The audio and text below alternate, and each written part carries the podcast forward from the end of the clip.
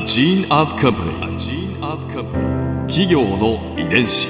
企業の遺伝子。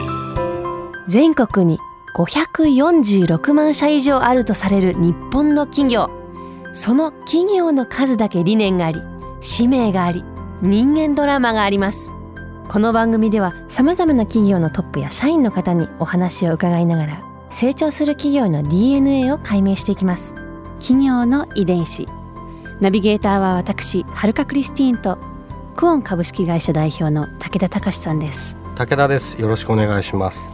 よろしくお願いします。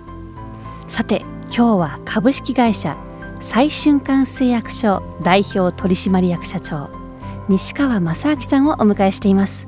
よろしくお願いします。よろしくお願いします。よろしくお願いします。今回は最瞬間製薬所の成り立ちについてお話を伺います早速ですけれどあの、はい。ドモホルンリンクルで有名な最瞬間製薬所さんですけどその成り立ちはどういったものなんでしょうか？えーっとですね最瞬間製薬所の創業は実は結構古くて、はい。1932年。なのでお？85年ほど前熊本市で生薬製剤ですね。漢方の生薬製剤を軸とする医薬品の販売業を開始したのが実はなりわいスタートになります。であのその後ちょっといろいろ引き継ぎ引き継ぎで実は私は4代目になるんですけれども、うんはい、そういった形でスタートはあの熊本で生まれた製薬会社と、へえ今も熊本に軸はあるんですか？はい、あの全て熊本で製造も販売も、はい、行ってます。そうなんですね。熊本の会社なんですね。はい、あのなんでしょうね露出とかで結構東京の会社と思われることも多いんですけれども実は熊本で全部社員の99%は熊本にいてや会社です。意外と知らないものですね。っていうか私は知らなかったです、うん。すいません。あの有名なドムホルンリンクルはいつ頃登場したものなんですか？はい、えーとですね、1974年なんですけれどもあのその時代化粧品基礎化粧品ってそこまでこの使用の用途ってってあんまりなんとなくつけている感じ、はい、まあ、今の海外でも発展途上国は何のためにつけてるかっていう意味合いってあんまり伝わってないと思うんですけどそういう時代にシワシミに対する専用の基礎化粧品として1974年に日本で初めて、まあ、今でこそいろいろなものにコラーゲン入ってますけれども、コラーゲン配合の美容クリームとしてあの実は日本の中では初めてコラーゲン配合の美容クリームとして誕生したのがドモホルンリンクルになります。そうなんですね。コラーゲンってもうね今はもう毎日のように聞きますけど日本で初めてだったんですね。はい、へえというかでも1974年からもうすでにあったんですねえそれはどういう経緯で生まれたんですか？ドムホルンリンクルは。あのー結構戦後ではいからスタートしてでの事業をいろいろやられてたのが先々代とかになるんですけれども、その中でいろいろ模索している商品いろいろ商品もともとあったんですけれども、うん。今はもう絞って、えードモルンリンクルとあと通産糖っていう生薬製剤のはい。神経痛リウマチの薬を作ってますでいろいろある中で今は絞ってますけれどもそういうたくさんのものを作ってる中で、えーこういうのが今の世の中には必要じゃないかってっていうので先々代が作ってたっていうことになります。企業の遺伝子。ちょっと今日お持ちしたんですけどお試しセットと無料のお試しセットってあるんですけれども。はい今スタジオにあります。はい、開けられてみますか？これはいいですか？開けちゃっ立て派なものなんですね。すごいお試しセットねよくね聞きますけれども。はい。こういう袋の中に入ってるんですね。そうですね。もともと箱とかだったんですけれども箱だとポストとかのサイズを全国のポスト測ったりして入らないと戻ってきちゃったりする。ポストにこう郵便受けにはい入るサイズを測ってこのそう結構確かにポストにちょうどよ横幅というんですかね。A4 ぐらいってこと？そう片方に横に長くて縦は短いというか。はい。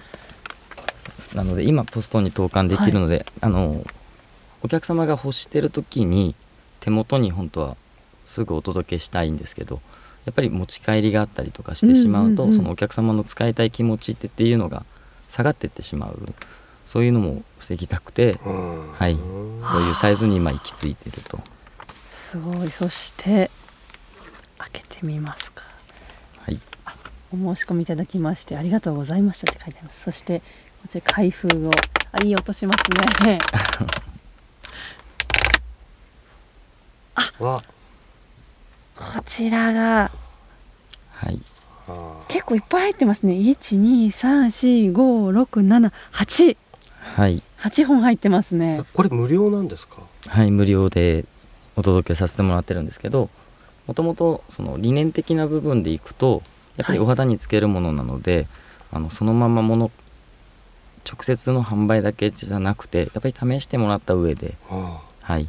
あのまあ、どちらかというと試着室的な考えでしょうか、んんん。そういう理念でやっぱりお客様がお金出して買う前に一度お試しいただいてってっていう理念的な部分とちょっと商い的に言うとやっぱり自分たちでお客新しいお客様探しをしないといけないのでそうなってきた時一番最初に無料の試しセットでっていうことで最初のきっかけですね。生活者の方々と新しいきっかけを作るためにあの用意されてるものででこれ請求していただいてはい。今は20%ぐらいの人がえ今ご購入いただけてます。おーはい。結構びっくりしたんですけど入れ物がすごいねサイズはもちろんねお試しセットなのでちっちゃいんですけれどもはい。小さめなんですけど入れ物がすごい立派ですよね。一個一個こうもちろん色もな違いますし容器も形もねそうしっかりしてて本当にそれこそねお家でもそうですけれども旅行バッグとかにも持ち歩けるようなはいあの本当の商品の、えー本当にこだわってる開けやすい蓋とかあるんですけどはい。形とか、そういうのも全部縮小してたりあの後継とかっていうのも本商品と一緒の大きさにしててですね。はい。あの本購入になった時にその使う量が複雑にならないように同じ量出るとか例えばクリームにしてみても1センチ2センチっていうのが径によって長さが変わるとお客様にとって複雑なはあ。情報になるんであのなんでちょっと不格好な ところとかっていうのは本商品と同じ径口のサイズとかになってたりするんで。そんなことまで縮小できるんですか？そうですねはい。これを作るだけでも結構大変だったんじゃないですか？いやはい。あのずっとでもこれは続けてますねここで春風ビューポイント今回西川社長のお話の中で私が印象に残ったのは無料サンプルの容器へのこだわりです。まず全体のパッケージのサイズが郵便受けに収まるサイズであることによってすぐにお客さんの手元に届くこと。さらにですねサンプル自体の入れ物ですけれどももちろんねこれはミニサイズなんですが本商品と同じ口を使うことによって同じ使用感が試せるというそういう細部まで工夫されていることには驚きました。こういったこだわりがお客さんの信頼や安心感につながるんですね。企業の遺伝子。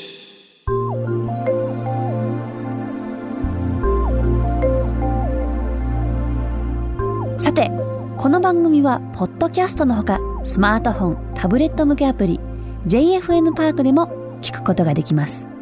お使いのアプリストアからダウンロードして企業の遺伝子のページにアクセスしてみてください。それでは来週もお会いしましょう。